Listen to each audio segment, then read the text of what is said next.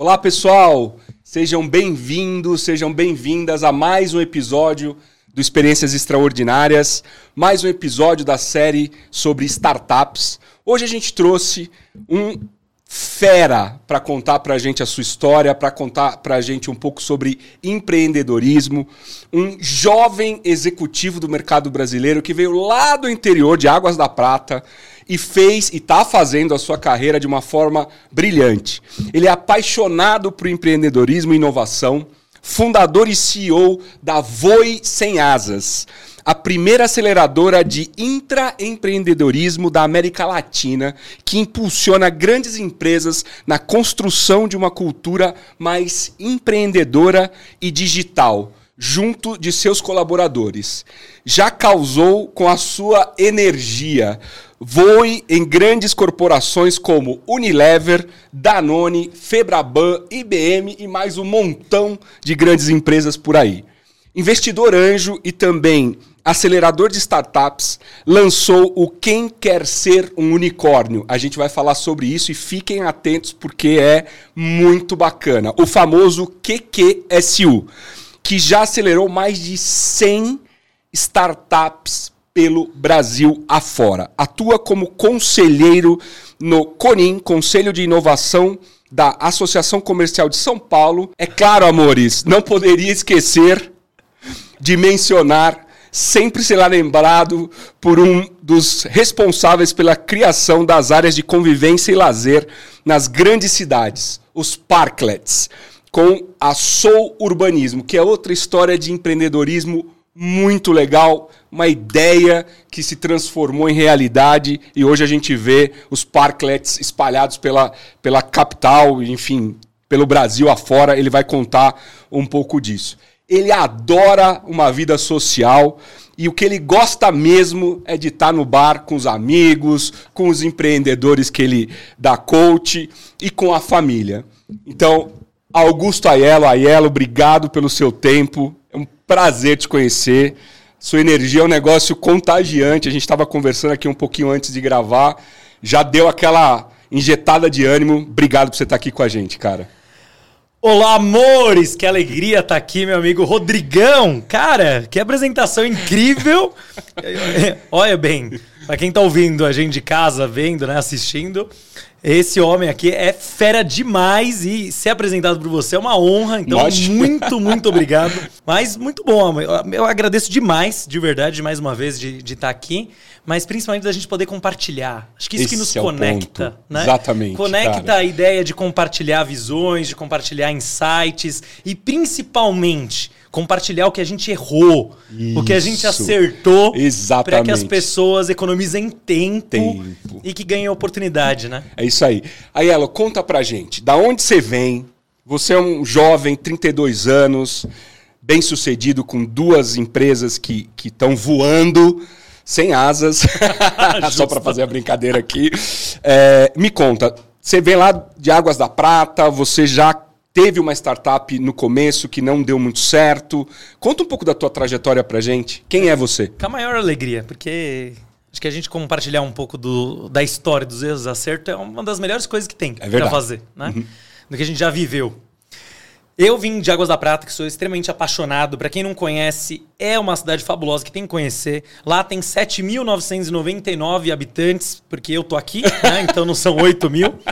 É, Adoro aquele lugar, não à toa tatuei no meu braço, uhum. porque sou apaixonado mesmo por aquela região. E aí, naquela época, ainda não tinha a oportunidade da internet que tem hoje, uhum. de eu trabalhar de lá em grandes empresas, no que eu sonhava, né, no que eu estava buscando. Então, mudei para São Paulo, tive essa oportunidade, e aí aqui em São Paulo comecei minha carreira como aprendiz, como jovem aprendiz, né? uhum. né? Para quem não conhece, Jovem Aprendiz é o primeiro trabalho ali para quem é jovem, né? A primeira oportunidade. Você trabalha e você estuda. Então, na Ao época, mesmo tempo. Uhum. Exatamente. Na época fui é, pelo Senac, né? Olha, aprendiz adoro uhum. demais, uhum. mas tem grandes instituições que, que fazem esse trabalho, né? Bradesco também, né? o Instituto Bradesco também faz esse trabalho, o Instituto Ser Mais, uhum. que, do qual hoje eu sou um do, dos, dos, apoiadores do Instituto, acho muito bacana da, do time de educação, é, faz esse trabalho, e eu amei ser aprendiz, é muito desafiador, porque você não entende nada, né? Você entra no mercado, você não tem noção de nada. É verdade. Você não sabe. É uma doideira, né? Você não sabe direito mandar e-mail em cópia oculta. É. Né? Esse, é o, esse é o trem, esse é o desafio. E, mas eu me joguei, assim, apaixonado, né? E aí, durante o processo de aprendizado, entrou uma pessoa na sala de aula no Senac para falar de um prêmio chamado Empreenda Senac. Uhum. E empreendedorismo em 2009, 2010 não era o auge que é hoje. Não. Na verdade, era o comecinho ali do termo, né? Tava engatinhando, alguns anos já, mas muito fraco ainda. Então, nos meus 17 anos de idade, a pessoa falava, falava, falava e eu não ouvia nada. Não, tava nem aí. Até que falaram algo que me motivou muito, que mexeu comigo. Que falou que ganharia mil reais mais uma viagem para qualquer lugar do Brasil. Aí você falou, opa! Aquilo, exatamente. Olha que interessante, né? Hoje eu vejo que minhas motivações são totalmente diferentes. Uhum. Mas aquilo falei, ah, é isso, né? Nosso salário mínimo naquela época era 400 reais, era o que eu ganhava. Uhum. Né? Então, é, para mim aquilo era ouro. E aí eu fui participar. E foi, a melhor foi o melhor presente que eu me dei. Uhum. Melhor presente. Porque foi a primeira vez na minha vida que eu fiz algo para mim. Então isso é surreal. A gente poder fazer algo que nós queremos, não porque alguém mandou. Porque nós estamos buscando fazer a diferença. E aí eu construí o projeto, fui passando de fase, e aí tive a grande felicidade de ganhar o prêmio. Uau. Não imaginava que eu ia ganhar. Uhum. Até que eu saí pulando. Vale vocês entrarem no YouTube da Voz Sem Asas e Tem procurar lá, lá eu empreenda. Cara, eu saio pulando, eu caio em cima de uma senhora, assim, porque. Eu porque eu nunca achei que eu fosse ganhar. Porque uhum. a gente tem um problema gigante, gigante, que é da gente não confiar no nosso potencial. Uhum. E nós somos criados assim. É triste esse trem. A nossa estrutura e nossa cultura faz a gente não acreditar no nosso potencial. Você pode ser o melhor em geografia do mundo, mas se você tirou quatro em matemática na infância, ah, meu amigo, a chinela vai cantar e aí você tem a presença da marca Havaianos desde a infância, né? Esse que é Não é necessariamente no pé, né? Exatamente, exatamente. E aí é, é interessantíssimo porque é isso. A gente não acredita no potencial que a gente tem. E eu não acreditava que eu ia vencer. Então eu saí pulando com uma alegria, porque eu me dediquei muito para aquilo. Uhum. Virei madrugadas, porque imagina, eu já trabalhava, já estudava, e eu tinha começado, se não me engano, a faculdade. Não, eu estudava à noite já. Então eu ainda trabalhava e estudava o tempo inteiro. Que horas eu fiz isso? No final de semana. Uhum. Mas foi para mim. Esse que foi o diferencial. E aí, o que, que eu fiz, né? Saí da empresa que eu trabalhava, já abri meu negócio, já fui fazer acontecer. Não. Tive medo. Medo. Estava empregado num bom, numa boa empresa, Lógico. Falou, eu não vou mexer com e isso. eu não venho de uma família de empreendedores, uhum. que é muito surreal. A mudança cultural é, é desafiadora, Sim. né? E aí, qual o tesão desse processo? Que eu fui estudar, fui mergulhar, ouvi palestra pra caramba. Naquela época era só presencial. Agora, olha que tesão que a gente está fazendo aqui. Uma pessoa no Acre está nos tá escutando. nos escutando e podendo absorver esse, é esse conteúdo. Exatamente. Esse exatamente. que é o sex appeal do Paranauê. Uhum. E aí eu viciei nos conteúdos, nas informações, fui estudar, estudar, tomei coragem, abri meu primeiro negócio. Eu adoro que o Cortella fala, né? Cortella fala mais ou menos assim, ó. Sabe? Coragem não é ausência de medo. Coragem é você entender o seu medo, se preparar e superá-lo. É horrível a minha imitação, mas eu Cara, amo. eu não achei horrível não, cara. Mas eu pra, quem pra quem conhece o Cortella. É, vale a pena. Pra vale quem não conhece, ele é muito vale a pena, uhum. porque ele me inspirou muito já. Uhum. Muito, muito. E essa frase dele é muito verdadeira. Né? Não existe ausência de medo. Medo a gente tem. Para você largar tudo e abrir um negócio, ou para você ir para uma entrevista de emprego, quando você quer de verdade, você tem medo. Sim. Quando você quer cravar uma promoção, né, você e garantir uma promoção, você tem é medo é e nunca vai deixar. Uma uhum. pergunta que me fazem muito, muito, gatão, é Augusto, eu quero empreender, mas qual é o momento certo? Não existe. O momento certo é uma hora que vai gritar. Você já está mergulhado, você não está patinando e esperando uhum. cair do céu a oportunidade. A gente tem que construir a oportunidade. Mas o momento certo, não existe o detalhe. O que existe é vá, se prepare Isso. e se jogue. Esse é o ponto.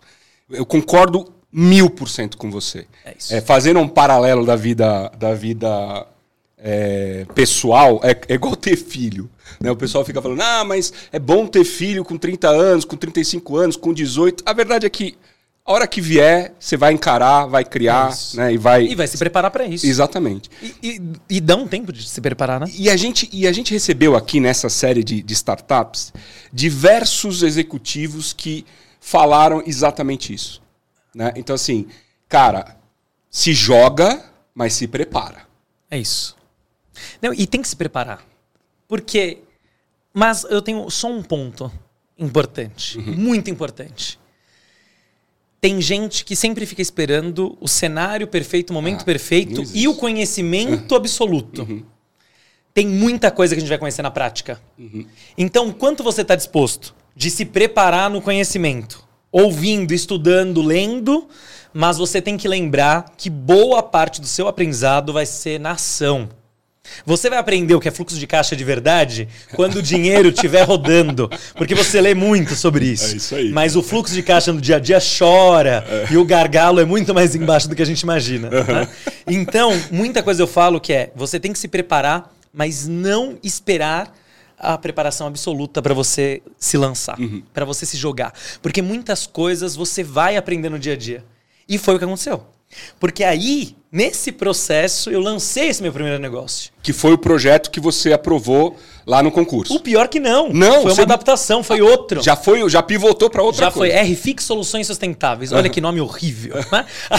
Mas era minha, minha empresa, minha paixão. E eu não sabia como tirar ela do papel. Não sabia como anos? fazer. Acho que eu tinha 20, 21, eu sou ruim de memória, uhum. mas por aí. Não sabia como fazer ela acontecer, né? 19, eu imagino, uhum. tá? É, mas eu tinha paixão e eu falei, eu vou fazer, chega. Pedi as contas, fui abrir o um negócio. E aí é onde, né, o chicote estrala e a mãe não vê. Porque abrir um primeiro negócio é muita doideira. Uhum.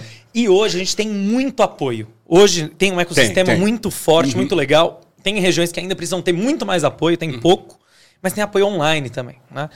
Então, hoje, por exemplo, eu dou mentoria para o Sebrae em parceria com a B Startups, que é uhum. genial. Fiz questão de ser um dos mentores lá. Puta convite lindo. Uhum. Mentora tudo que é canto. É porque online. o online entrou online, né, no permite. jogo, então permite. Mas naquela época não tinha muito isso. Uhum. Então você tinha conhecimento, você estudava, mas tem coisa que é na prática. Mas até hoje, é na prática que você vai descobrir. Você pode acreditar que o melhor estilo de venda é pelo canal A. Aí você vai ver lá, putz, não era o A. Você vai na prática, é o B. Ou era um que você nem imaginava, né? Exatamente. Cara? E aí o que acontece? Eu faço a minha primeira venda um ano depois só que eu abri o um negócio. Que eu abri a FX. Uhum. Porque eu fiquei me preparando, fiquei criando portfólio, fiquei criando é, apresentação comercial linda, maravilhosa, site lindo, maravilhoso. Cartão de visita, hoje a moda é o quê? CEO, né? Sem só a pessoa e tá escrito CEO, né? Naquela época era diretor executivo. Eu não sei se você lembra. Era charme, né? Era auge. E, e, eu fiquei queimando dinheiro. Uhum. Queimando dinheiro que eu tinha juntado para abrir. Queimando dinheiro. Porque uma coisa que é impressionante normalmente quando a gente abre o primeiro negócio. A gente põe todos os custos para abrir ele. A gente esquece de pôr o custo de vida. É. O nosso custo de vida. Você precisa continuar comendo, pagando as contas, mesmo, pagando o aluguel, pagando... Mesmo que eu rebaixei ele absurdamente. Sim, sim, sim. Abaixei ele, mas você continua vivendo, sim. né? É muito doido esse processo. E aí eu vendi, tirei foto, comemorei, brindei. Ah, a vida vai mudar, vai ser tudo maravilhoso. Três meses depois, a dona da empresa vira pra gente e fala: Augusto, né? É maravilhoso o que vocês estão fazendo aqui, mas infelizmente a gente não tem mais dinheiro para pagar.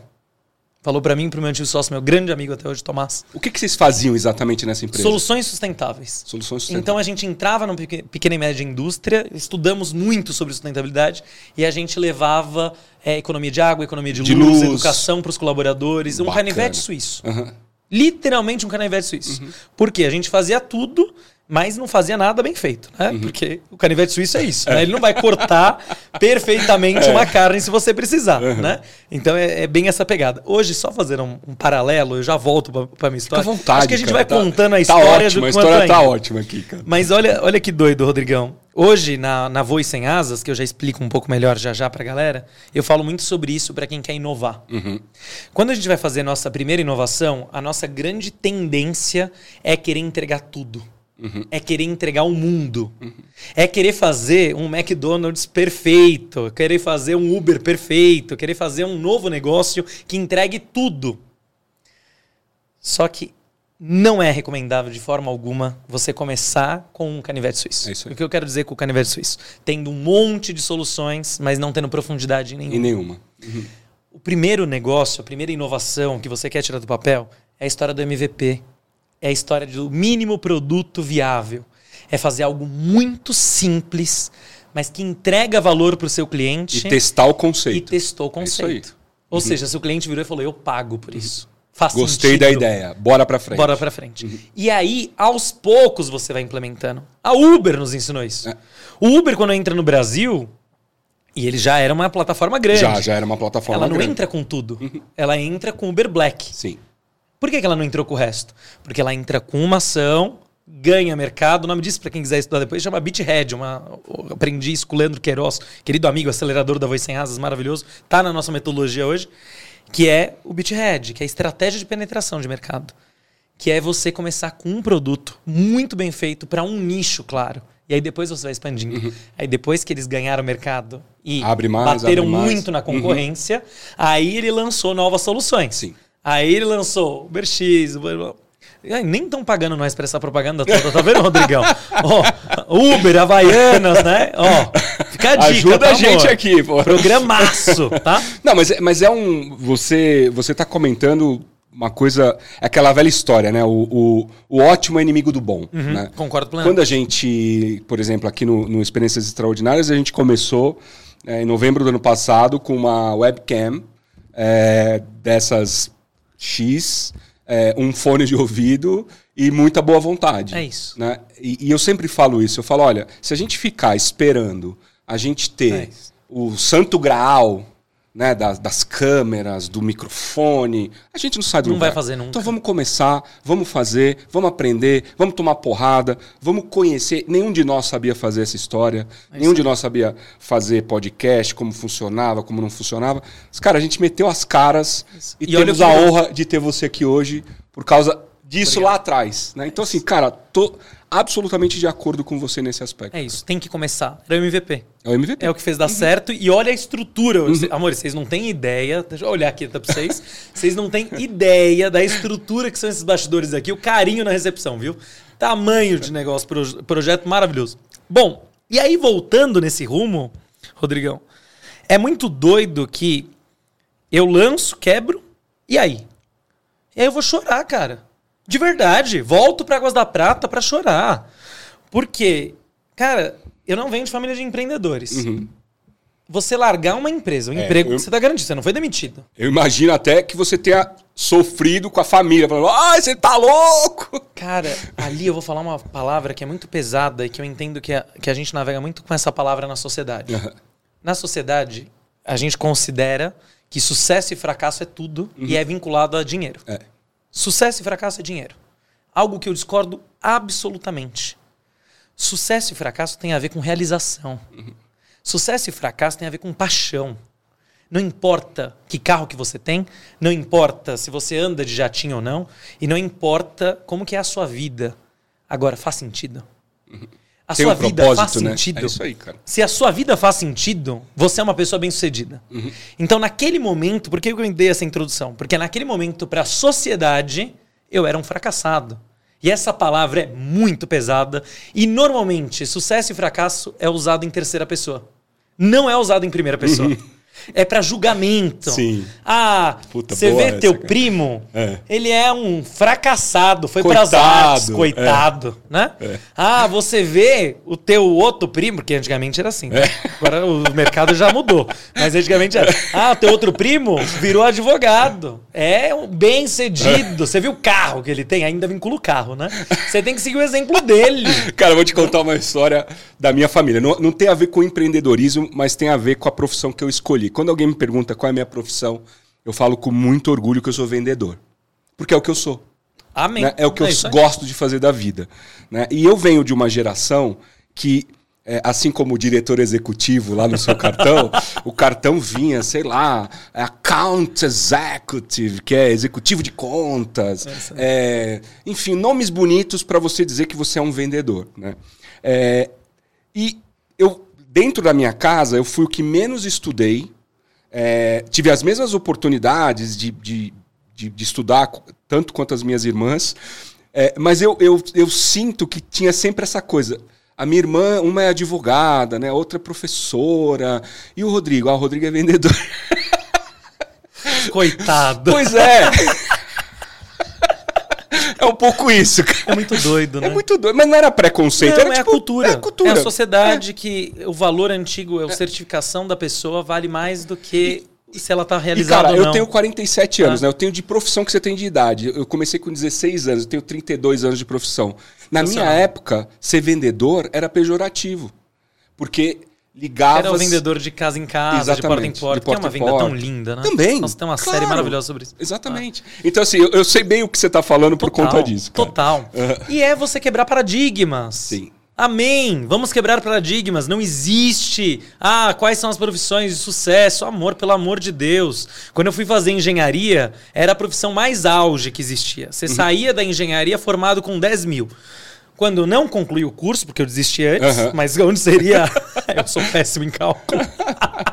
Aí, e o pior, foi bem nessa época que eu quebrei, que eu saí da engenharia. Uhum. Então você imagina a pressão da família. Nossa, deixou, a engenharia, deixou o emprego. Exatamente. Deixou a engenharia, você tá quebrou. Louco. Puta! Vai, vai fazer o que da vida? Né? Deus do céu, né? E foi muito doido esse processo. Mas, Imagino. Mas, né, voltei lá para. Ah, e eu, ó, falando só, terminou, eu terminei engenharia, era uma. Quando, se fosse terminar no período, engenharia, infelizmente, não contratava mais. Então não existe isso. Uhum. Entende? Ah, mas você ser médico vai ganhar dinheiro. Depende. Depende. E, e que felicidade é essa? É. Uai, uhum. é, é, esse que é o trem. As pessoas têm que se sentir realizadas. Fui para Águas da Prata, né, quando quebrei. Fui chorar no banho, tinha vergonha de chorar em público. Hoje sou um chorão maravilhoso, choro em público, né? Eu choro até para aplaudirem, não tem problema. E aí, nesse processo, eu fui pensar o que eu ia fazer. E se fazia sentido. Uhum. Eu levo muito isso para mim. Faz sentido? Tudo que a gente toma de decisão na vida tem que fazer sentido. Uhum. Não faça as coisas porque os outros estão falando que você tem que fazer. Não faça as coisas porque ah, o mercado tá bacana. Não faça as coisas porque você acredita que esse caminho seja legal, mas que você não acredita que você vai ser feliz nisso. Então, tem que, você tem que se mergulhar de verdade em coisas que façam sentido. Porque se fizer sentido, você vai fazer com muita paixão. Eu vou dar um exemplo. Quando eu aprendiz, tinha algumas profissões que eu não gostava de fazer como aprendiz. Uhum. Mas para mim fazia sentido onde eu queria chegar. Uhum. Eu tinha que viver aquilo e eu tinha que ser o melhor naquilo, uhum. indiferente do que eu estava executando. Então eu entregava com maestria, porque fazia sentido onde eu queria chegar. Uhum. Então minha visão era muito clara. E aí em Águas da Prata, para mim fez sentido empreender. Mesmo eu tendo quebrado, mesmo eu ser um fracassado perante a sociedade, fazia sentido. Então o que eu fiz? Vendi meu Celtinha preto Aí a felicidade vem onde, né? O fracasso já tava lá embaixo. Né? Aí vai vender para continuar essa merda. Desculpa a expressão, YouTube, desculpa redes sociais. Mas vai continuar, você tá é louco. E amores, ser louco é só o começo. Uhum. Porque nessa virada, eu injetei a grana na empresa, dei mais foco, trabalhei só com iluminação de LED. E no meio desse processo a gente entrou na incubadora do Mackenzie. E na incubadora fiz muita amizade na época com um arquiteto. E ele virou e falou: Cara, vocês têm uma empresa de sustentabilidade, eu tenho uma de design. Por que a gente não faz um negócio que surgiu agora no mercado? E aí a gente foi conhecer o Parklet, Parklet, uhum. que são mini áreas de lazer no meio da rua. Você pede autorização para a prefeitura, mas quem banca é o comércio uhum. ou grandes corpos uhum. que querem criar experiência para cidades, que querem criar melhores áreas para cidades, para a cidade ser mais humana né? Para ela ser mais vivida. E aí, a gente estudando esse mercado, a gente viu uma puta oportunidade. Porque a dor dos bares e restaurantes era gigante. A dor das cidades de não ter espaços públicos suficientes. E quando tem, ou ele está lotado ou abandonado, também era uma dor gigante. Ou seja, ter espaços públicos cuidados, né? Ter espaços públicos uhum. cuidados. Sem custo para os cofres. Do... Sem uhum. custo para o governo. Uhum. Ou seja, é uma puta ideia de, de Smart Cities. E aí a gente lançou isso como negócio. Lançamos a Sou Urbanismo. E aí a Sou Urbanismo explodiu. Explodiu. A gente começou a criar em tudo que é canto. E aí começou a dar certo, e começou a dar certo, instalar parques para tudo que é lugar. E só aí foi só Maré Linda? Não, ai. Não existe Ó, amores, de verdade. Eu não sei quem, quem tá assistindo a gente da geração se já assistiu Teletubbies, tá? Teletubbies, pra mim, é uma referência ótima. Se você não assistiu, joga aí no YouTube, tá? Não abre paralela, não precisa parar esse vídeo pra isso. Mas descobre o que é Teletubbies. Teletubbies são uns bonequinhos doido, colorido, que vive num campo verde maravilhoso, cheio de Nossa. coelhinhos pulando. Essa você tirou lá do com, fundo. Tirei do fundo. Com sol que é um rosto de um bebê que falam de novo, de novo, de novo quando acaba um dia, né? Ou uma ação legal. Eu vejo muita gente vendendo sucesso, vendendo empreendedorismo, inovação, como esse paraíso de Teletubbies, né? É o Teletubbies da inovação e do empreendedorismo, né? Cara, não existe isso em nenhuma carreira. Não existe vida 100% feliz. Se não existe tristeza, não existe felicidade. O que é o negócio é o seguinte: nos momentos de tristeza, tá fazendo sentido? Você tá tendo mais momentos de tristeza do que de felicidade? É esse que tem que ser o equilíbrio. É, é isso que, é isso que, que você tem que buscar, exatamente. Porque alto e baixo em qualquer negócio vai existir. Vai uhum. E aí com os parklets foi um negócio. Só, só antes da gente Lógico. continuar, o que são os parklets? Para as pessoas que estão assistindo e não conhecem o conceito. Vocês provavelmente já viram, quem mora aqui em São Paulo provavelmente já viu, mas explica pra já gente vi. o que é. Hoje em todas as capitais do, do É isso Brasil, que eu ia te falar. Já, já expandiu para Você estava comentando que você expandiu para várias cidades, né? Até cidades pequenas. A gente fez muita questão, e eu faço questão, a gente instalou um parklet em Crixás. Minha sócia, né, que é a atual CEO, uhum. instalou lá em Crixás, que é uma cidade super pequena de Goiás, maravilhosa, de, de Goiás maravilhosa. Achei bárbaro. É, o que, que é o parklet? Uma área de lazer que a gente pega uma ou duas vagas de carro. Na rua, na ali. rua, vaga uhum. de carro, na rua mesmo, uhum. no comércio. Normalmente a gente faz isso na frente de comércio para que é garantir que esteja alguém olhando no dia a dia, para cuidar e uhum. zelar para aquele uhum. espaço também. Que esse comércio pode ou não bancar. Porque pode ser uma grande marca. que te, Por exemplo, nesse caso de Crixás, a gente instalou na praça, porque foi uma constância deles, mas normalmente é na frente de comércio.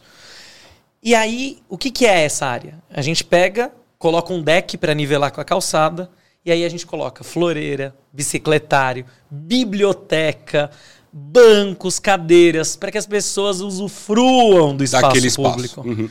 Ah, mas ah, mas tá tirando a vaga de carro. É. É isso. Estamos tirando é. a vaga de carro para criar uma vaga para todos. Que vai impactar muito mais pessoas do que dois carros parados ali. Do que dois carros uhum. parados. Qual a loucura? A vaga de carro, ela é uma vaga pública mas que é só para quem tem carros. Carros, exatamente. É uma coisa que pouca gente a gente para para pensar pouco nisso. É. O parklet é para todos. Ah, mas todo mundo pode usar? Todo mundo é público. Uhum. A lei deixa claro que você tem que pôr a plaquinha de público e que você não pode restringir o uso. Ah, mas eu já vi um restaurante de 1.500 que tem falando, né, que não pode usar. Então denuncia esse restaurante. Uhum. Tá, amores? É esse que é o trem. Ou seja, isso, isso é um negócio muito legal, né? É, quando eu comecei a ver os parklets, eu acho que eu tive a mesma reação da maior parte das pessoas quando você começa um novo negócio. Né? Exatamente. que é, poxa, tiraram as vacas. Porque eu tenho carro. Pelo amor de Deus, eu que tenho carro. É, eu tenho carro, né? É e aí eu falava, pô, tiraram as vagas. É, depois eu fui vendo isso expandir. Eu acho que vocês tiveram ali um, um momento que vocês expandiram né, bastante. E eu comecei a entender o que estava por trás. Eu comecei a ver as floreiras, né, eu comecei a ver o cuidado. E eu falei, pô, entendi. Entendi o que. Eu não fazia ideia né, que estava. Que, que, que a Sou Urbanismo estava por trás disso, mas eu comecei a entender. E aí a minha sensação foi a seguinte, que eu vou narrar para você. Por que raios eu não tive essa ideia?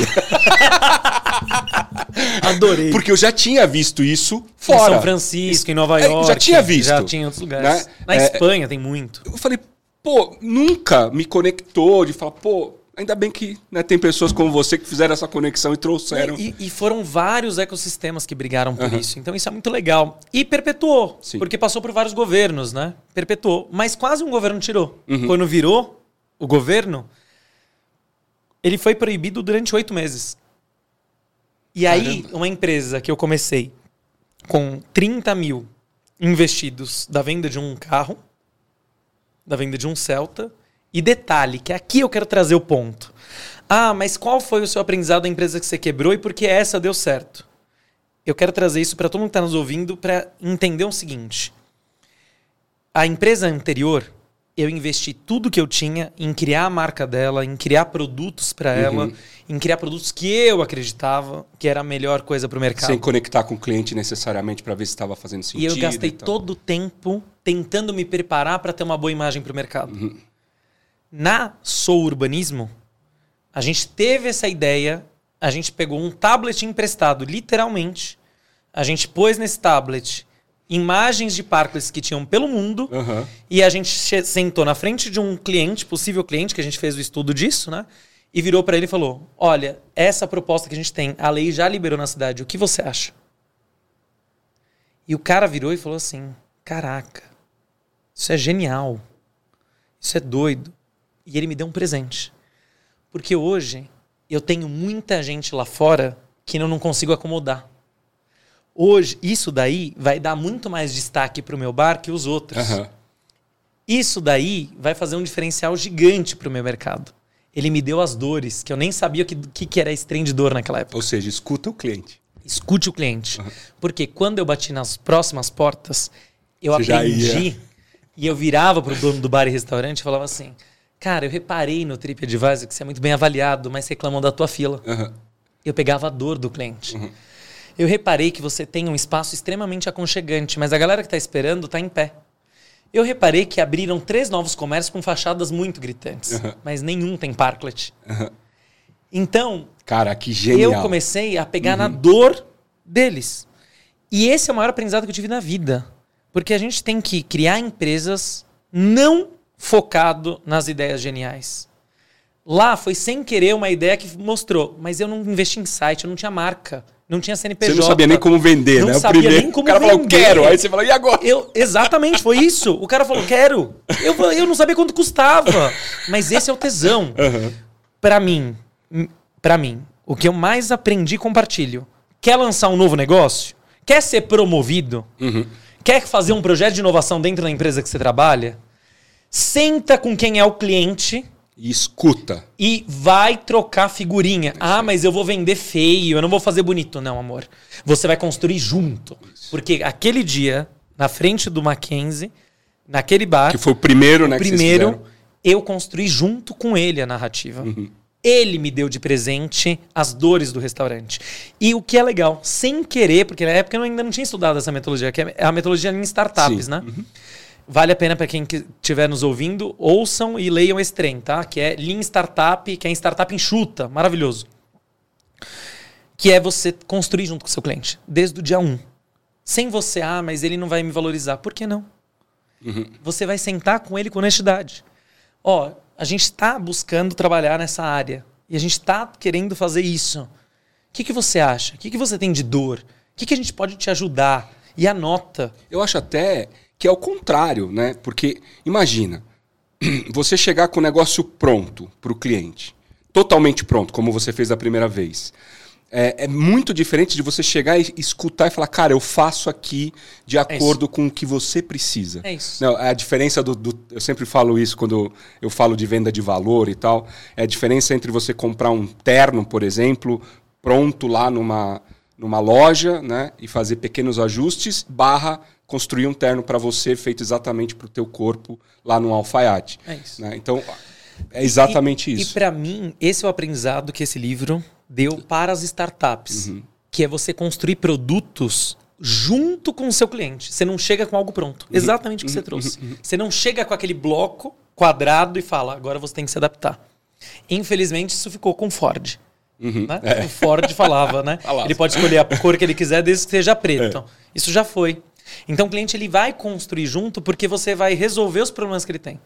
Não necessariamente todos, mas pelo menos a maior dor você tem que resolver. Uhum. E o melhor, quem que pagou por isso? O cliente. Uhum. Ou seja, ele já assina um contrato de piloto, de POC, de MVP, de teste de conceito. Então ele bancou, o que é legal da Soul. Quem que bancou meu site? O cliente. Quem bancou o cartão de visita? O cliente. Quem bancou tudo? Ou seja, a partir da validação da ideia e dos ajustes, fechamos o primeiro. Vocês fecharam o primeiro negócio e a partir daí você começou, começou a construir a, a, história. E não, e comecei a fechar. E aí é tal tesão que eu compartilho com todo mundo. Qual a minha maior especialidade? Eu sei fazer negócio bootstrap. Uhum. Que tem é esse: crescer sem ter investimento. Uhum. Cara, você crescer sem investimento é tudo. Porque você aprende na raiz, você, você aprende a economizar um copo d'água. Porque você aprende que quando entra um dinheiro, você investe em um projeto. Uhum. E você tem que investir muito assertivo. Muito bem, porque senão a grana vai embora. E sabe o que é o melhor? Você não fica esperando o anjo, uhum. que é literalmente investidor anjo. Uhum. Você não fica esperando. Então, startupeiras e startupeiros maravilhosos, não esperem o investimento anjo perfeito. Uhum. Façam. Uhum.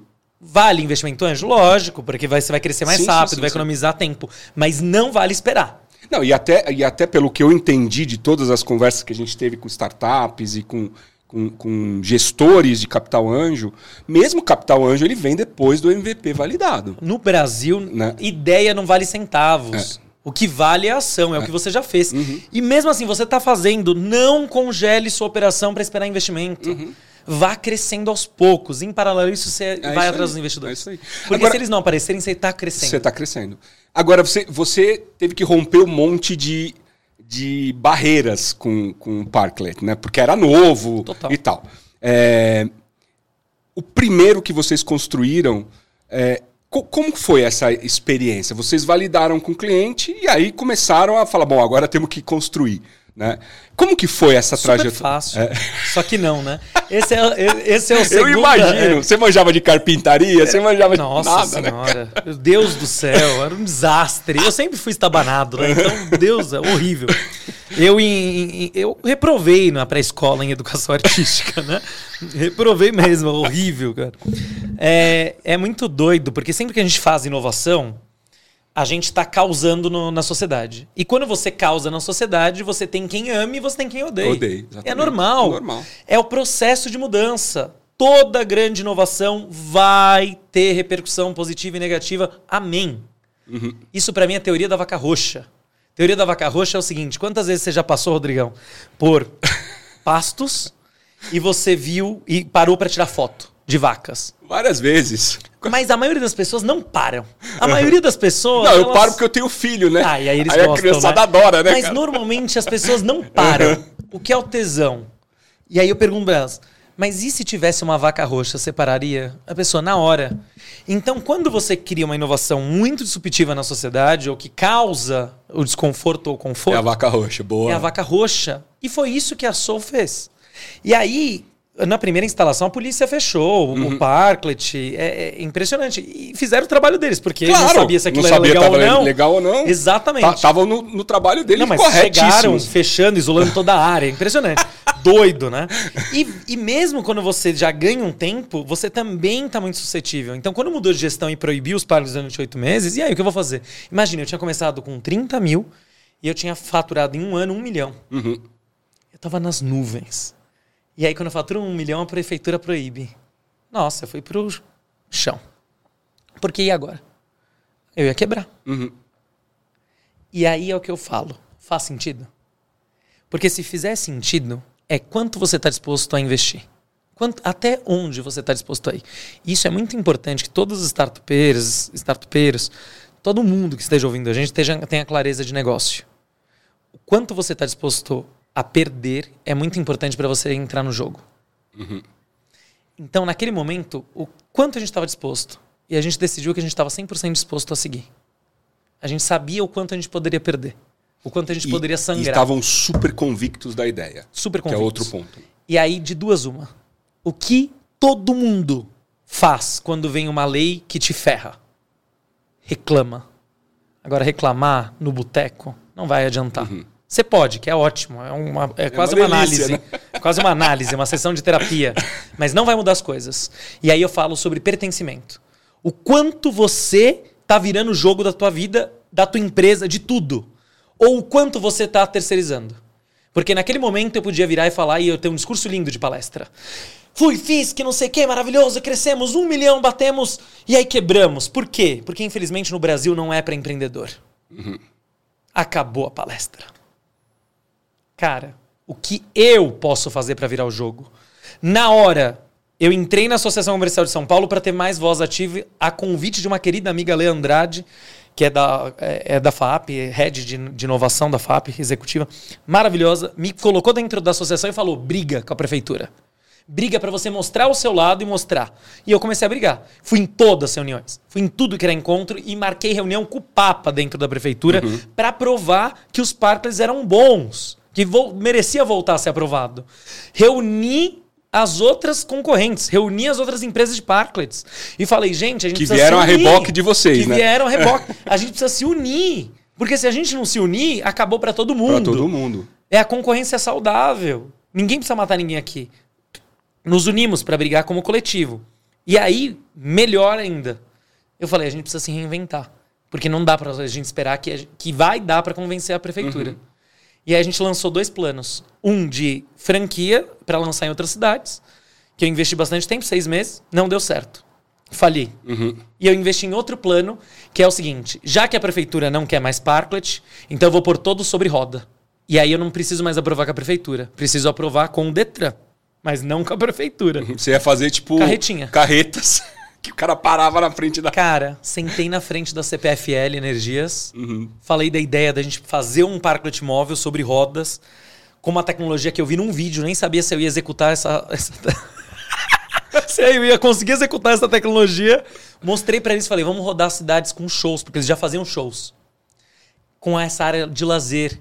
Eles piraram, a gente rodou arranjei quem fabricasse pra gente, quebramos a cabeça juntos de como fabricar aquilo, e hoje a gente tem um registro, a patente, de que ele desce, as rodas sobem, ele desce, ele fica no nível da calçada. Nós criamos o primeiro parklet móvel da América Latina. Nós criamos, aí sem querer, como era a CPFL Energias, colocamos cinco placas solares em cima. Já que tem as placas solares, lembra que minha base era sustentabilidade. Já que tem as placas solares, vamos fazer uma captação de água da chuva? Vamos. Coloquei um boiler. Boiler é um tambor escondido dentro do banco. Então a gente armazenava água para fazer a alta irrigação das plantas que do parklet. Genial, cara. Colocamos bomba de calibrar. É autônomo. Colocamos é, bomba de calibrar pneu de bike, bicicletário. A gente só fala, amor, o parklet é móvel, não vai deixar muitos dias sua bicicleta aí, né? Senão você vai chegar, a gente vazou. Você vai estar lá em outro bairro. É, eu ganhei uma bicicleta. Então, fizemos para dog, fizemos tudo para deixar ele conceitual. Sem querer, nós fizemos o parklet mais tecnológico e sustentável do mundo. Não existe nada igual no mundo. Que fantástico. Cara, cara. se a prefeitura não voltasse, eu tinha o um plano B. Uhum. E aí, mas a gente conseguiu que a prefeitura voltasse. Ou seja, eu tinha um plano A, eu tinha um plano B, eu tinha um plano C. O plano A foi, vamos para fora. Vamos para outras cidades. Não deu certo. Não deu certo. Beleza, eu tenho o plano B, que é o móvel. Que é um parklet móvel, deu certo e virou um novo negócio, uhum. porque não matou o parklet uhum. antigo. Hoje Na verdade, o plano vários. A era a prefeitura aprovar, o plano B era para outra cidade, e o plano C era o móvel. É o móvel. E eu atuei Fantástico. com os três juntos, uhum. porque eu não podia esperar, eu não uhum. tinha energia para esperar. Mas foi fácil? Não, eu quase morri nessa Você estava me contando Nossa, antes da gente gravar aqui uma coisa que eu acho super legal compartilhar, que você sempre traça três cenários, né? É, e aí você esse tava, é o exemplo, né? É, você estava você tava contando um pouco sobre a questão do, do momento pandêmico, né? Porque esse Vamos business, né?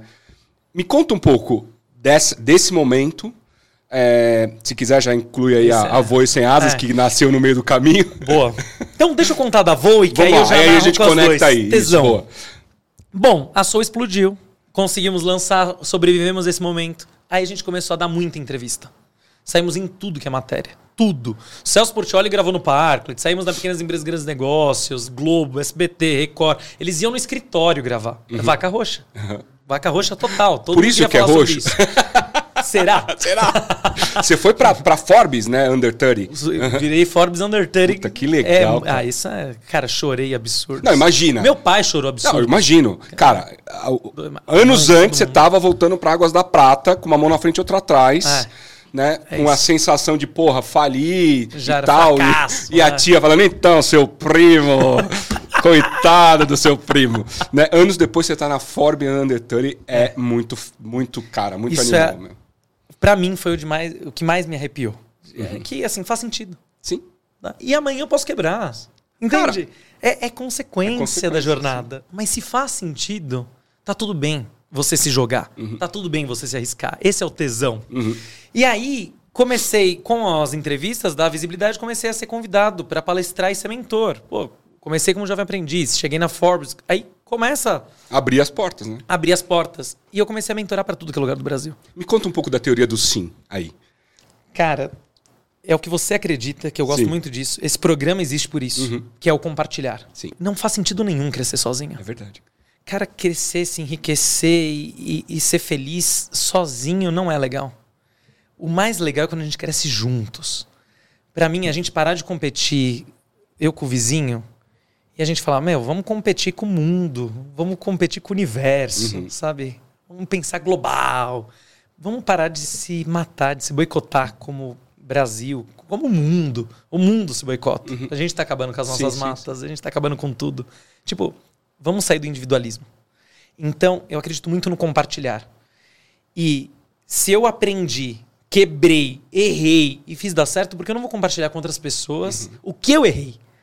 O que eu fiz que deu certo?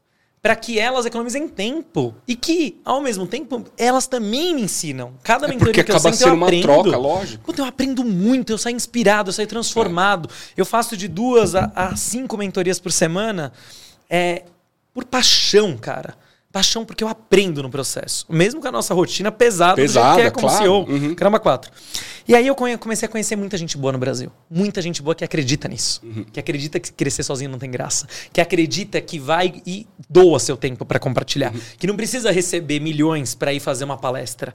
Depois eu comecei a cobrar milhões pelas minhas palestras, mas me, quando me convidavam para ir no Instituto Federal, eu nunca cobrei nada. Uhum. Então eu sempre cobrava de empresa que pode pagar. Sim. Mas até para sustentar o resto, né, cara? Ah, sustentava meus vícios maravilhosos. de ir pra hotel, viajar demais. Eu falava que a sua urbanismo pagava minhas contas uhum. e o luxo quem pagava eram as palestras. Sendo bem realista, eu amava isso. E, e aí fui crescendo, crescendo, crescendo e conhecendo muita gente boa, até que a gente ficava falando o que faltava no mercado. Faltava no mercado um programa, isso em 2018 a gente discutia. Faltava um programa no mercado que ajudasse as empresas early stage. O que, que é early stage? As startups, né? Early stage. São as startups em estágio inicial. E para mim isso fazia muito sentido, porque eu quebrei porque eu não tive esse apoio. Uhum. Né? E na época o Sebrae ainda estava começando esse relacionamento com startups. Então quando você chegava lá, ainda a comunicação não era assertiva. Hoje está arrasando o Sebrae, parabéns, inclusive, porque tem muito programa para startups. Mas naquela época não. E a gente falava isso. Falava no posto de gasolina em Santana de Ipanema, fazendo mentoria lá pra galera no Sertão de Alagoas. Um beijo para quem é de Santana de. Oh, um beijo gigante, que eu amo essa região. Todo ano a gente vai para lá, agora na pandemia paramos, mas todo ano vai para fazer um, uma, um tour. Hermani Magalhães me convida para fazer um tour de palestras e mentoria pra galera. É que legal. Tesão, tesão. Eu vou com paixão. Qualquer pessoa de qualquer lugar do Brasil, a minha resposta é sim, tá? Se eu tiver Essa agenda, é a teoria do sim. Essa é a teoria do sim. Uhum. A minha, demorei tudo para contar isso, mas para mim essa é a teoria do sim. Se faz sentido, se a gente vai entregar valor, bora. Se vai ter conexão, uhum. vamos. Uhum. Bora, já falei sim. Tô dentro. Foi, foi tua sócia aqui, uhum. virou, me mandou convite, nem sabia que era de indicação de um da, do time da Voe, é. né? De uma super amiga tua, em, em coincidência, que é uma voadora. É. Nem sabia, descobri hoje chegando aqui, né? chegando aqui que a gente Porque descobre. Porque pra mim é sim, sim, uai, se faz sentido, sim. E aí, nesse processo, eu fiz um evento na associação, que eu tava desde aquela época, uhum. um evento maravilhoso, que eu fiz um evento para ajudar a galera a vender melhor seu peixe, pelo pitch. Uhum. O pitch tava explodindo. Eu falei, vamos fazer isso aqui, né? Shark Tank tinha acabado de chegar. E aí o evento foi espetacular. Eu descobri, naquele dia eu descobri que eu era um ótimo facilitador, um MC. Uhum. Adoro. E que o flow que eu construí ali era um flow que fazia diferença. Uhum. Ou seja, a jornada dentro do, do programa fazia diferença. E não só eu descobri isso. A Alceli Barroso, que na época estava como executiva de educação Brasil da, da IBM, uhum. ela também reconheceu isso, que ela estava como banca. E ela virou e falou: aí ela, vamos conversar mais. E a gente era amigo, então a gente ia, sempre ia tomar café um com o outro, contar dos negócios. Eu, ela, ela começou sendo a minha mentora, depois eu virei mentor dela e a gente virou um mentor do outro. Foi muito gostoso o processo. A gente foi mentor junto no Startup Weekend, que foi muito legal. E, e aí eu cheguei lá, tinha 10 pessoas na reunião. Eu, eita, eu sempre vinha para cá tomar café, era eu e você, né? aí, aí, Elo, sabe aquilo que a gente vinha falando no posto de gasolina, em tudo que é lugar? A gente tem que fazer acontecer. E você, naquele evento, provou que você está preparado. O que falta pra gente lançar isso? Eu falei, então vamos fazer, uai. Aí a gente começou a desenhar. Desenhar, desenhar, desenhar, desenhar. Eu falei, é, agora, bom, esse é o briefing. Mas agora a gente precisa pôr tração para fazer. Como que a gente vai se dividir? Né? Eu perguntei. Ela, não, você não está entendendo. Esse daqui não é uma proposta de voluntariado como a gente faz em tudo que é canto. Uhum. Essa é uma proposta para você lançar Voi. Para você lançar Voi sem asas, e a gente ser um apoiador. A IBM, na época, sendo um apoiador. A IBM ser o apoiador. Caraca. Então a gente entra patrocinando que... o evento. Uhum. E aí nasce o QQSU, que é o Quem Quer Ser um Unicórnio. Uhum. Que é para ajudar startups em estágio inicial a romperem barreiras, a se reinventarem, a venderem. Venderem. Muito problema de startup não sabe vender, é entender sua persona. Ela chega com a dor que for. Ela vai ganhar dois mentores e ela vai sair de lá transformada. Uhum. É esse o processo. Cara, é mágico. O que é foi tão incrível que ele abriu várias outras oportunidades e aconteceram coisas que eu não imaginava. Teve startup que saiu com 500 mil investido. Eu nunca imaginei que isso ia rolar. Teve startup Lá durante, durante, durante o, programa. o, programa. Teve startup que fez a conexão no programa, né? Uhum.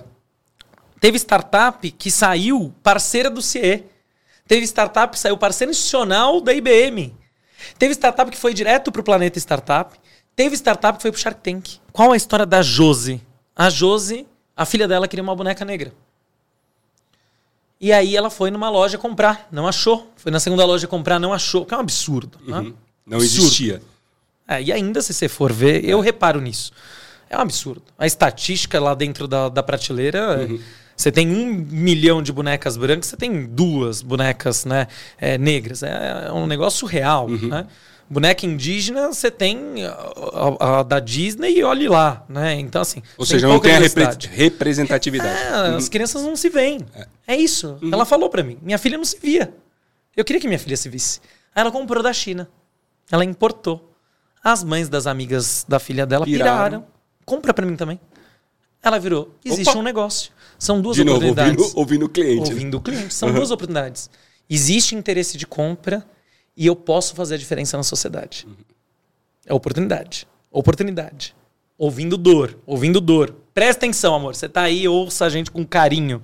Ouça a dor do seu cliente. Se apaixone pelo problema. Não pela sua solução maravilhosa que uhum. só você acha. É pelo problema. Apaixona pelo. Ah, mas a minha solução é maravilhosa. Pergunta pro cliente se ele acha. Se ele achar, ele vai comprar. Se ele só falar que ele achou maravilhosa e não comprar, não. é porque ele é um bom político. É, é só isso. E não pergunta para ninguém da família, não é, pergunta para ninguém, porque os amigos também, também não querem decepcionar, falar, olha ah, que é ideia é boa. E de vez em quando é boa, só não tem oportunidade. lógico, é. Só não tem oportunidade, porque do, é, oportunidade de solução precisa, é, dor, oportunidade de mercado precisa coexistir, né? Sim, de vez em quando é uma solução maravilhosa, mas não tem mercado. É verdade. Né? Ou você está no mercado errado. Então vale você conhecer para você pivotar, testar em outras frentes. Bom, e aí Lojas Anisa entrou no QQSU. Ela ainda trabalhava, não tinha conseguido largar o emprego dela como uhum. professora. Ela ainda, então ela fazia uh, nas horas vagas, né, a Lojas Anisa. Ela foi incrível, arrasou na banca. A gente tem um dos nossos bancas que ele é um olheiro de alguns dos programas, né? Maravilhoso. E ele indicou, achou ela espetacular. Lá pro Shark indicou Tank. pro Shark Tank. Que legal. Ela cara. foi pro Shark Tank. E, cara, assistam. Lojas Anisa no Shark Tank. Ou, se você quiser, Camila Farani chora com pitch. Uhum. Porque você vai achar nos dois jeitos. Saiu em todas as matérias por conta disso. A Camila Farani ficou extremamente emocionada, fez um aporte nelas e hoje Bonecas Lojas Anisa é um arraso. E elas estão importando, voando, voando. E agora com asas, que está com dinheiro. agora com muita asa, né? Mas o que é louco desse processo? Cara, que legal. Amores, se joguem. Esse é o QQSU. Uhum. É o que a gente acredita. Já está na quarta edição. Se Mas na prática, inclusive isso, que eu queria, isso que eu queria perguntar. Como que é na prática o QQSU? Se inscreva. Quer descobrir? Vai ser dia 7 de novembro. Tá curioso? Tá curiosa? 7 de novembro começa. Só que não adianta você chegar lá. Tem que pegar o ingresso agora. Uhum. Tá? Como então, que pega vai. o ingresso? Para quem ainda não tem uma startup, ou seja, não tem um CNPJ, porque uhum. precisa de CNPJ, pode participar como explorador para ver como que funciona. Uhum. Então ele vai assistir vai ser, a galera. Vai estar tá lá na plateia a galera vai, dando pitch. Vai fazendo pitch, uhum. ele vai ver como a galera desenvolveu, porque ele vai assistir o pitch de abertura. Vai ter também na sexta-feira palestras para ele assistir. E no sábado ele vai ver o pitch de encerramento, como essa startup evoluiu. Ah, Augusto, eu queria ver a mentoria. Não dá. Por quê? ali é o one on one. Sim, tem os, então tem os bastidores, ideias. tem as entranhas sim, do peixe, sim, sim, né? Aí as entranhas, a equipe tem que se sentir à vontade para ser vulnerável. Confidencialidade. Pra ser vulnerável. Para não ter vergonha de abrir o peito. Porque quando você senta na frente do seu mentor, da sua mentora, você tem que ser vulnerável. Todo mundo, de todo lugar do mundo, pode participar do QQSU. Ele é 100% online. Então a gente ficou muito feliz que ano passado a gente teve 70% dos estados participando do QQSU. Que legal. A gente teve uma startup da China né? A gente teve mentor de tudo que é lugar. Então isso foi muito legal. Inclusive, um beijo, Daniel Ribeiro, que é nosso mentor do Acre. Então é maravilhoso. Tivemos de tudo Ou que seja, é o online trazendo essa habilitação da gente ir para todos os lugares. Democratizar. Né, o processo. total. Uhum. Processo. Porque antes só nas grandes bolhas, né, você tinha essas imersões. Tá, e se eu tenho uma startup, como eu me inscrevo? Aí você vai escolher a categoria se tiver vaga ainda. Tá. Então cada categoria tem 18 vagas, nós temos três categorias. Uhum. Escolheu lá, garante seu ingresso, a taxa, pra você ter uma ideia, quanto que custa para uma startup participar do QQSU? R$ 2.800. Uhum. A startup entra no Simpla agora e ela vai ver que está 200 e alguma coisa, não lembro quanto. Tá. Por quê? Se custa 2.800.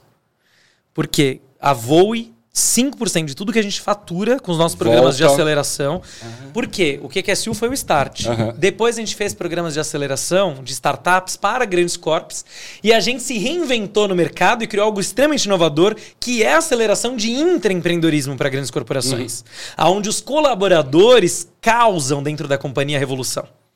E eles causam não só para novos produtos, eles causam para inovação interna, para processos, para vendas, para tudo, cara. tudo, uhum. tudo. É um tesão. Então, 5% de tudo que a gente fatura, a gente investe no QQSU. O QQSU não tem fins lucrativos. Uhum. A taxa de 200 reais é para compromisso. Uhum. Para a pessoa falar assim, se você faltar no dia, você perdeu 200 reais. Uhum. Entende?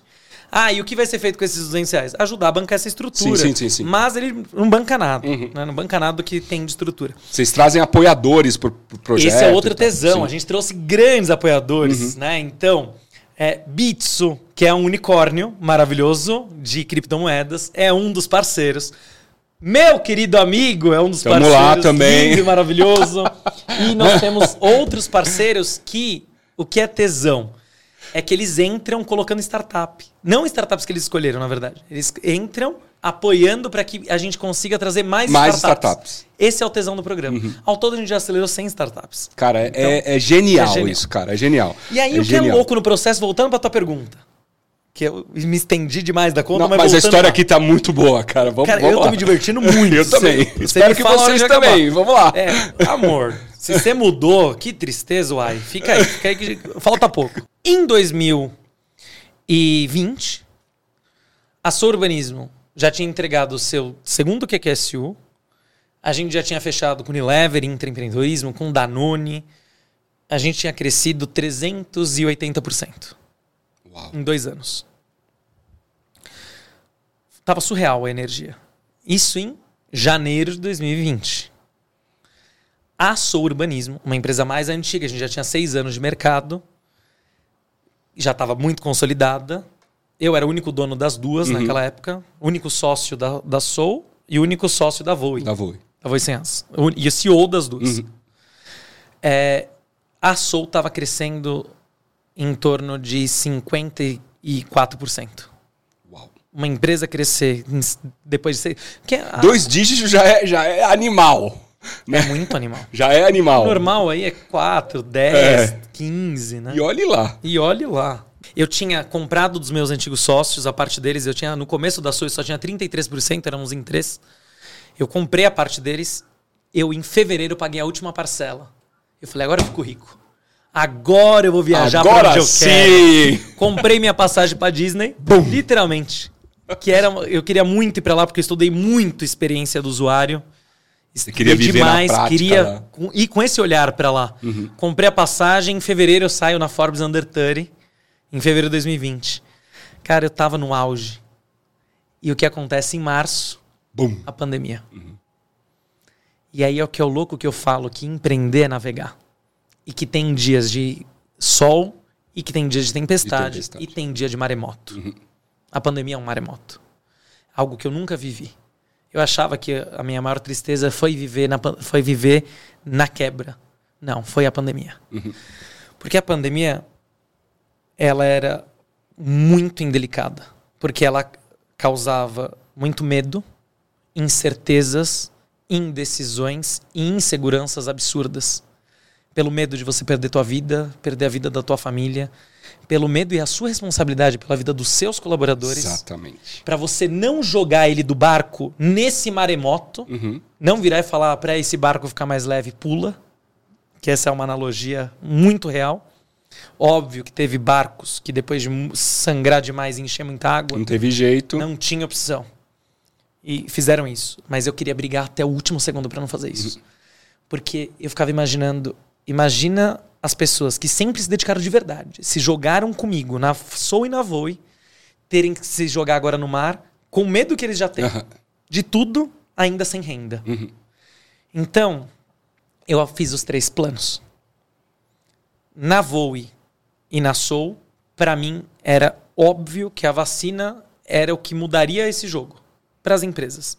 Eu não estou fazendo discussão política. Uhum. Para mim mudava porque o bar e restaurante, mesmo quando flexibilizou, as pessoas não iam. Não iam porque tinham medo. Tinham medo. Ah, mas o boteco perto uhum. de casa, boteco vende muita cachaça, cachaça fazia os pingaiada não ter medo. Então, mas aonde dá dinheiro, que é família, nesse é verdade, é doido esse processo. Espingaiada não morria de Covid, era impressionante. Matava, não? Brincadeira, mas perdão. Perdão, mas é muito doido, né? Porque esse você via lotado, né? É, não, e tinha, e tinha a vertente das pessoas que não acreditavam, tinha, tinha a vertente mas das era pessoas, muito, enfim, mas eram tudo, né? pouquíssimos. Né? Eu vivia esse mercado, os restaurantes estavam vazios. As pessoas tinham medo. Então, o que, que eu coloquei? O cenário A era depois de três meses ia ter vacina. Uhum. O cenário B, depois de um ano, até um ano, até um ano teria vacina. E o cenário C, que era o mais pessimista, é não teria vacina até um ano. Uhum. Para Voe, os, todos. Aí o que é o, o, doido? Veio a pandemia, a Voe teve 100% dos seus contratos congelados. Ou seja, a gente não fatura, não emitiu uma nota fiscal, não entra mais dinheiro. E assim. Uma... Você estava ainda no processo de decolar. De né? decolagem. Né? A gente. Mas, assim, podia absurdo, faltar combustível. Não podia, não podia. A gente estava na rampagem, uhum. exatamente. Saindo da plataforma de lançamento. Uhum. Né? E aí, o que era doideira é porque em março falaram que iam adiar. Em abril falaram que ia adiar. No mês seguinte congelaram. E aí congelou. É quando voltasse. E se voltasse. O que, que eu fiz? Eu falei, vou adotar já o cenário B para Voe. Porque grande corp ela toma decisões mais estratégicas e mais lentas, né? Então, mesmo que a vacina volte em seis meses, ela não vai voltar com o nosso contrato antes uhum. disso. Então, eu eu peguei, tinha grana e cash para isso, eu pus no caixa, emprestei, fiz empréstimo, né, para Voz Sem Asas, do meu pessoal, e garanti aí um ano de caixa para não demitir ninguém. Tinha acabado de contratar uma é. promotora, e produtora de evento, porque a gente estava explodindo em evento para ela produzir os eventos presenciais. Ela nunca Cara. tinha feito um evento digital, teve que se reinventar, coitada. Do dia para noite. E né? ela tinha saído de uma empresa, eu não podia demiti-la. Uhum. Ela tinha saído de uma empresa para vir para Voi. Então, assim, Cara, eu tinha contratado ela em fevereiro. em fevereiro. E era um peso muito grande para uma estrutura pequena ainda, uhum. né? Enfim, segurei o time. E na sua urbanismo a gente tinha caixa aí por uns seis meses. Mas o cenário não chegava, não chegava, não chegava, não chegava, não chegava. E aí vai batendo muito desespero. Cara, eu cortei tudo. Eu cortei tudo que era de custo fixo. Eu nunca vou esquecer. Claro, você me perdoa, claro.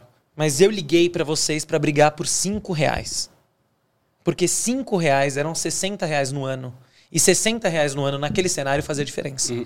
Então eu briguei por cortes de 5 mil e eu briguei por cortes de 5 reais. Eu não tô falando da boca para fora. Uhum. Eu tô falando de verdade. O meu trabalho de manhã até a noite era reestruturar a empresa para ela ficar leve e para eu conseguir não demitir ninguém. E para eu passar por isso até a vacina chegar. Cara, e eu pus todo o time para brigar. Todo o time. E todo mundo brigou junto. Só que não ia chegar no cenário da vacina, não ia chegar no cenário da vacina, a gente cortou 40% dos nossos custos. É muito doido. Ou seja, esticou um pouquinho mais, mas não tudo. dava para chegar. E abracei tudo. Joguei imposto pro futuro, uhum. ah, dei férias para todo mundo, abracei tudo que podia. Tudo que podia e ia abraçando, ia abraçando. Mas não chegava. Fiquei três dias dentro da agência da Caixa para pegar o Pronamp. Como eu não era cliente antigo, não peguei. Uhum. Eu, abri naquela, eu abri na hora a caixa. Uhum. Abri na hora para tentar pegar o Pronamp. Não peguei. Assim como muitos não pegaram. Né? Então eu vi a empresa ficando sem saída. E sem cenário. Porque não vinha, não vinha. Tava cada vez mais tendenciando ao cenário C. Até que eu só tinha mais dois ou, ou três meses de caixa, porque eu fui prolongando ele com é. esses cortes, né? Foi muito bom. Então, caixa que era de seis meses virou de nove, né? Então, isso foi incrível. Você foi... Cortando, uhum. radicalmente. Até que não tinha mais caminho. E aí eu falo, como o conhecimento é tudo. Mergulhe em conhecimento, amores. Porque a gente nunca vai perder eles. A gente pode esquecer. Mas pode ser que um dia o grande insight venha. De uma coisa que você aprendeu um tempo De um livro tempo que você atrás, é. leu, é. de uma conversa que você teve, de uma mentoria que você trocou, de uma aula que você assistiu, de uma palestra. Ela vai vir na hora que você precisar. E, eu, e até vou dar uma dica, amores, tá? Três passinhos simples para um momento de caos na vida. Então, você perdeu alguém muito importante na sua vida, ou você perdeu um emprego, ou sua empresa quebrou. Faça esses três passinhos, tá? O primeiro é respirar. De cabeça acelerada e no desespero, você só vai fazer bobagem. É, provavelmente vai fazer mais então, bobagem. Se respeite, respeite o momento, entenda que tá tudo bem. Ah, mas ferrou. Mas calma, você tá vivo. Uhum. Amor, para mim, era essa a lógica da pandemia. Uhum. Eu tava vivo. Vivo eu sei recuperar negócio. Uhum. Vivo a gente recupera a economia. Agora, como nação, a gente tem a obrigação de recuperar e um ajudar o outro para recuperar. Claro. Uhum. Não é só ficar esperando o governo. É como a gente está se ajudando a todo mundo se recuperar. É esse que para mim é o conceito. Porque do governo, vamos votar todo mundo lindamente, estudar deputado, estudar todo mundo. E ver né? o que vem, né? E ver o que vem. Uhum. Mas temos que fazer o nosso. Não dá para ficar esperando. Que é o trem. Então, respira. Respira. Para, acalma, respira. Segunda coisa é se prepare e estude. Então, ah, eu quebrei. Estuda outras pessoas que quebraram. E o que elas fizeram para se salvar. Uhum. Para se salvar. Entende? Então ela quebrou, ah, ela pegou, fez um empréstimo e renegociou todas as dívidas para ficar com um empréstimo com juros menor, em vez de ir no cheque especial. É isso que eu falo, se preparar. Perdi o emprego, eu já estou indo a dívida, dívida, dívida. Estuda o que as pessoas estão falando quando elas chegaram nesse cenário. Estuda educação financeira. Ah, mas eu não tenho dinheiro para nada. Sim. Mas como você se livra de uma dívida que você nunca vai pagar na vida? Uhum. Como que você faz tomar decisões para isso? Então, naquele momento, eu comecei a estudar tudo que as empresas estavam fazendo tudo, tudo que elas estavam fazendo para sobreviver. Eu assistia tudo que era palestra é, prosa, eu ligava para os meus amigos empreendedores. Eu liguei para mais de 50 empreendedores para saber o que eles estavam fazendo. O que vocês estão fazendo? Como é que vocês estão. Como uhum. que você está vendo isso? O que, que você está fazendo de estratégia? Como que você está fazendo com o seu time? Para eles manterem empolgados, para eles não entrarem em depressão. Uhum. É isso que eu era minhas conversas. Então estude, se conecta, em diferentes cenários que tiver. Se você está no caos, faça isso. E nesse estudo, é construa os cenários. Construa três cenários, que é o cenário mais positivo, o cenário intermediário e o pior cenário. Eu chamo de fim do mundo. Uhum. Tá? Fim do mundo. E o fim do mundo não é o fim. Todo fim do mundo gera um Big Bang. Uhum. O Big Bang veio de um fim uhum, do mundo, tá? Então ele é o fundo do poço, mas no fundo do poço, amor, ah, sempre existe uma oportunidade de achar uma pepita de ouro. Tá? Eu sempre falo que no fundo do poço tem uma mola. Exatamente. mas que você desenhou ele. Uhum. Você tem clareza dele. E aí desenhou os cenários? Ótimo. Agora o terceiro passo é seja firme e tome as decisões que precisam ser feitas. Não fique enrolando. Uhum. É atitude. E eu fiz isso. Então, fiz tudo que tinha que fazer, não tinha mais caminhos, não tinha outros caminhos. E aí eu lembrei conhecimento, algo do passado, não é nem que eu tinha estudado ali, nenhum vi nem um empreendedor fazer isso. Tá? Naquele momento não ouvi nenhum empreendedor fazer isso. Eu lembrei de um livro maravilhoso chamado De Zero a Um, que é a história do PayPal. Uhum. Peter Thiel, Thiel, não lembro como fala a pronúncia. Thiel. E ele conta que na, na, na explosão dos ponto .coms, várias startups quebraram startups não, né? Empresas de tecnologia. Lá no passado. Teve o boom do www.com. Uhum. A bolha, a bolha boom. E explodiu, uhum. né? Os sites, os sim, blogs, sim. tudo mais. E todas quebraram. Todas não, mas quebrou assim. Um monte delas. Um monte. Uhum. Quebrou um monte, um monte. E ele tinha muita proposta de valor. Ele não queria parar. O que ele fez? Ele pegou quem eram os melhores e os mais que estavam juntos no processo e ele fez uma proposta esse é o pior momento de entrar numa startup, porque ela está com altíssimo risco de quebra, uhum. mas é o menor valor da sua ação. Uhum. Se vocês toparem entrar, a gente reduz um custo absurdo, porque a gente vai pagar para cada um o que precisar para sobreviver. Uhum. E se a gente virar o jogo, vocês são donos dessa empresa. E deu certo. O que, que eu fiz? Eu chamei quem era meu pilar de meu pilar de arquitetura e projetos e quem era meu pilar de operações, que é Adriane Fernanda e Heverton Calazan. Trouxe os dois para uma conversa e eu virei e falei: "Amores, esse é o cenário que nós estamos. Esse é o cenário futuro. Esse é o caixa. Isso é tudo, isso é tudo. tudo. Quero uma proposta para vocês. Uhum. A nossa ação antes valia tantos mil. Agora ela vale isso. Uhum. Vocês têm interesse de se tornarem sócios e reduzirem o custo de vocês para o que vocês precisam para viver e a gente dar sobrevida para a empresa? Juntos. Pode ser que dê merda. Se der merda, existe o plano fim do mundo, que é caixa para fechar a empresa sem dever para ninguém. Esse é o fim Era do a parede. Esse é o fim uhum. do mundo. É você fechar a empresa com dignidade, uhum. sem você fazer crocodilagem, sem fazer é, o injusto com as pessoas que se dedicaram ali. Excelente. Tá? Uhum. E aí, Imposto pode dever, tá? Mentira. Tá? não, Mentira, imposto você negocia, como você fez, né? Negocia. Frente, não, isso nunca vai sair, tá? É. Da tua barra, amor. Uhum. Tudo você fica com o nome sujo. É. Mas você vai sentar nos leilões Sim. de negociação Lógico. no futuro, tudo é mais. E só para deixar claro, eu sou super contra a sonegação de imposto, porque uhum. essa frase parecia que eu era a favor, né? Sou contra. Bom, só voltando no, no Flow, fiz o convite para eles.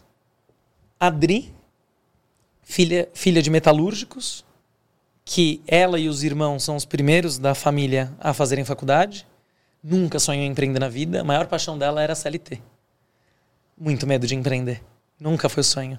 O Heverton, um baita empreendedor, começou comigo como técnico de manutenção. Uhum. Me deu a frase que é o maior presente que eu levo para minha vida de frase. Porque eu lembro que num caos que teve da prefeitura, tudo mais, ele já estava comigo. Uhum. Ele já estava seis anos comigo. Ele já está seis anos a gente está juntos. Estamos juntos. E eu virei para ele, né, meio daquela doido, doideira e funcionários saindo, porque eles viam que estava uma crise forte na empresa. Isso eu estou falando lá atrás, amor, quando, não quando, na pandemia. Quando, quando a, a prefeitura, prefeitura, proibiu. proibiu. Uhum. Exato. Quando a prefeitura proibiu. Ele virou para mim e falou assim: eu virei para ele e falei assim, Heverton, eu sou muito doido de pensar que isso faz sentido, cara eu continuar brigando essa briga e arriscar de eu perder tudo que eu tenho, né? Ou seja, minha aposta. Faz uhum. sentido? Eu nunca vou esquecer. Esse escritório era na Fricaneca, um andar que a gente tinha lá. E a gente estava umas no fim do expediente. E ele chegou da manutenção e eu sentei com ele e perguntei isso para ele. Ele é um homem de muita fé. Ele virou para mim e falou assim: Augusto, quando eu entrei na Soul, eu tinha para mim que pro re... ele tinha uns 32 quando entrou na Soul. Eu tinha para mim que pro resto da vida eu ia ser um peão. E a Soul me permitiu sonhar. É isso que a gente faz. Você entende porque vale a pena dar win? Uhum. É esse trem. E é um baita empreendedor. Quando eu sentei com ele na pandemia, ele já era o coordenador de obras da Soul e coordenador de manutenções da Soul. Olha como ele cresceu. Né?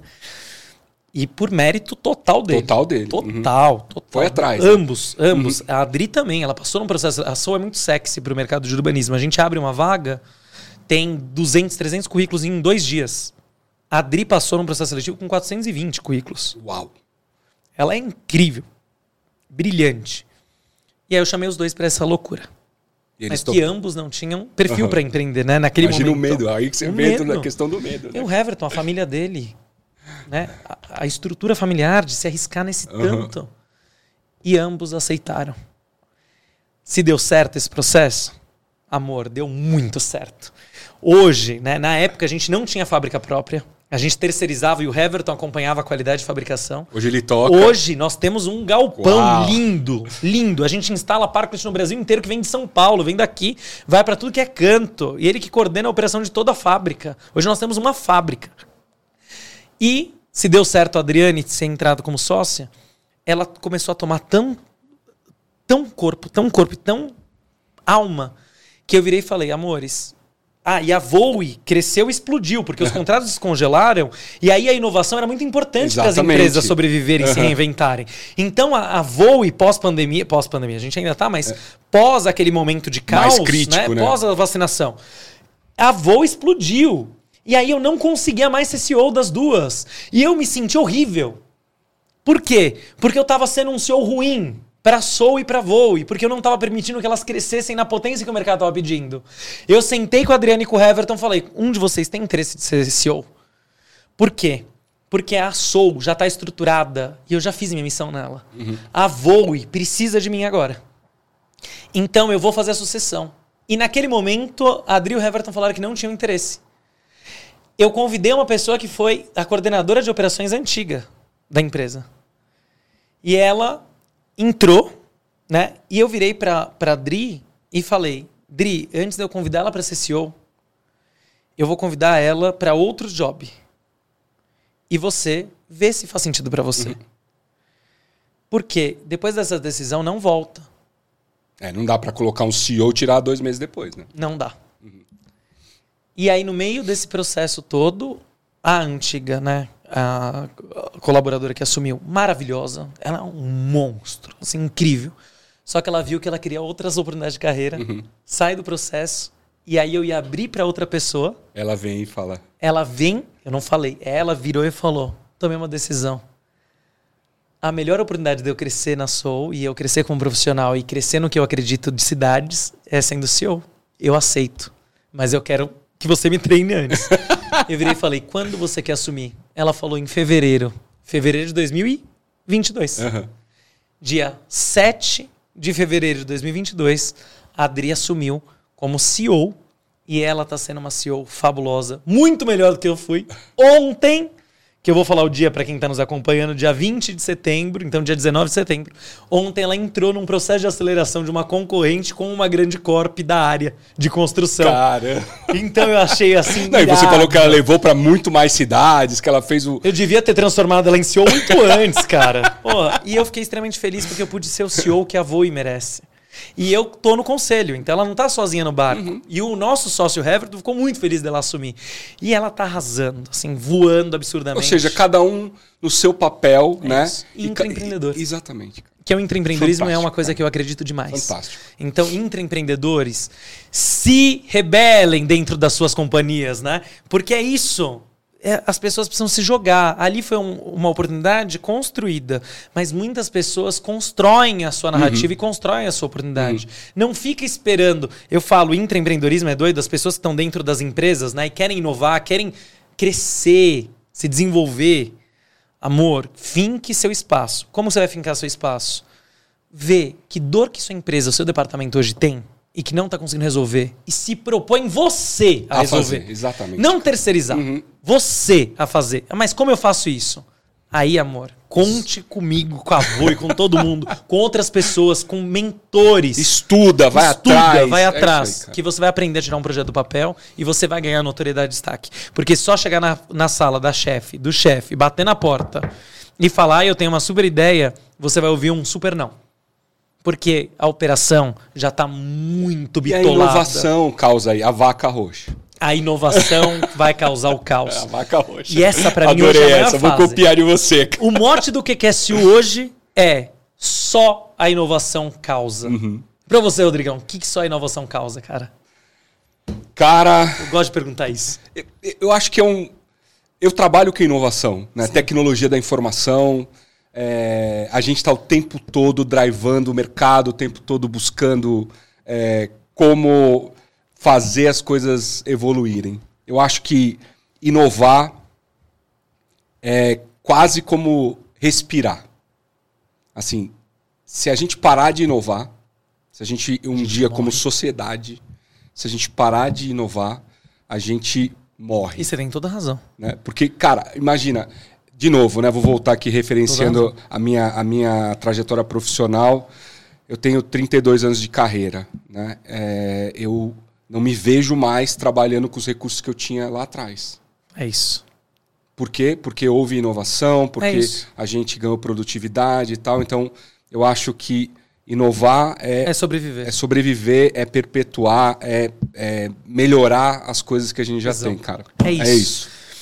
O que eu amo como Voe é que a gente provoca, a aceleradora Voe, a gente provoca que as pessoas inovem exatamente por isso. Porque como sociedade, se a gente não se reinventar, a gente fracassa. É. E não fracassa de não ter dinheiro, não é isso. A gente fracassa de acabar alimento, de acabar o mundo. E a gente já fracassa com isso. Você não precisa reinventar isso. Para mim, tudo, Rodrigão, que eu trabalho é porque eu acredito que só a educação transforma, só o empreendedorismo e a inovação constroem oportunidades. E o melhor, a gente tem que se divertir. A gente tem que aproveitar a vida. Isso eu concordo, cara. cara a gente Isso vive muito no futuro. E é, e é uma tarefa, para as pessoas que estão aqui ouvindo a gente, não é uma tarefa simples. Não. Né? É uma tarefa que no dia a dia a gente precisa é. a gente precisa estar atento. Né? Senão, ou a gente está sofrendo com os erros que cometemos no passado, uhum. Ou, ou, com as mágoas. Ansioso com o futuro. Né? Ou a gente vive ansioso e com medo do futuro. Do futuro. É em vez da gente isso. aproveitar a dádiva do hoje, é. que é essa troca. Eu tô 100% aqui. É isso aí. Cara. É isso, eu tô aproveitando, cara. É essa conexão Olha, maravilhosa. Aí, ela, eu vou te, eu vou te dizer de novo, é, eu, eu amo esse projeto, cara, porque esse projeto ele tem um propósito é, bastante claro, que é levar esse conhecimento para as pessoas que estão assistindo. A gente vem batalhando para divulgar o projeto para o máximo de gente que a gente puder. Merece. Porque essas histórias, essas conversas, cara, é, elas mudam a percepção, né? É, e pela terceira vez eu vou falar, eu tenho 32 anos de carreira e essa conversa aqui com você hoje foi extremamente inspiradora para mim. Muito obrigado. Extremamente esclarecedora. Eu tiro daqui dessa conversa vários insights que, sem dúvida, farão com que amanhã eu acorde um profissional melhor, cara. Então eu queria te agradecer pelo seu obrigado. tempo. De verdade, por você estar tá aqui com a gente e ter doado todo o seu tempo para contar essa trajetória belíssima. E te desejo que você voe. Isso é maravilhoso. E para quem não conhece muito bem esse homem fabuloso, senhoras e senhores, ele é Rodrigo Marcondes, é formado em Ciências da Computação, pós-graduado em Marketing e especialista em gestão de equipes em alta performance. Há 20 anos vem liderando áreas comerciais em grandes empresas de tecnologia da informação, tais como Oracle, é. SAP e Adobe. Atualmente, sim, é Country Manager da Genesis. Brasil, a maior operação da companhia na América Latina. Sim, amores, esse homem é muito importante porque ele é apaixonado por experiências de clientes. É, defende a tese de que pessoas, mais processos, mais tecnologia são as chaves para fazer uma empresa crescer e que colaboradores realmente felizes entendam melhor aos clientes e produzam mais. Além disso tudo, é um cara que se doa e que construiu, junto com sócios maravilhosos, esse programa sem fins lucrativos nenhum, nenhum. mas com fins e uhum. propósitos absolutos de transformar esse Brasilzão e talvez um dia um mundo pela educação. Então, muito obrigado, meu eu amigo. Eu te agradeço, por você cara. se jogar E obrigado universo. pela apresentação. Nunca tinha me apresentado aqui. Eu falo pílulas de quem eu sou. Vou gravar esse trecho para poder me apresentar e por é, aí, cara. É só pra galera sentir um pouquinho da energia do que vai ser o QQSU. Muito bom. Muito bom. Pessoal, obrigado por vocês terem ficado conosco até aqui. Mais uma conversa deliciosa, mais uma conversa cheia de insights, cheia de ensinamento, que é o propósito do nosso projeto. Então, se você está curtindo, ajuda a gente a divulgar esse projeto. Senta o dedo no like aí no YouTube, porque isso ajuda para que o nosso vídeo seja é, levado para mais, mais pessoas ainda. A gente está crescendo a nossa comunidade. Se quiser, interaja conosco através dos comentários do YouTube. A gente lê um por um dos comentários que vocês colocam lá. Sugestões, sugestões de convidados, enfim. Fiquem à vontade. Esse projeto, por um acaso, eu tô aqui, o Aelo está aqui, mas esse projeto é nosso. É para que a gente gente consiga aprender com essas feras que passam por aqui. Então, muito obrigado por vocês terem acompanhado até aqui. Fiquem bem e até o próximo episódio.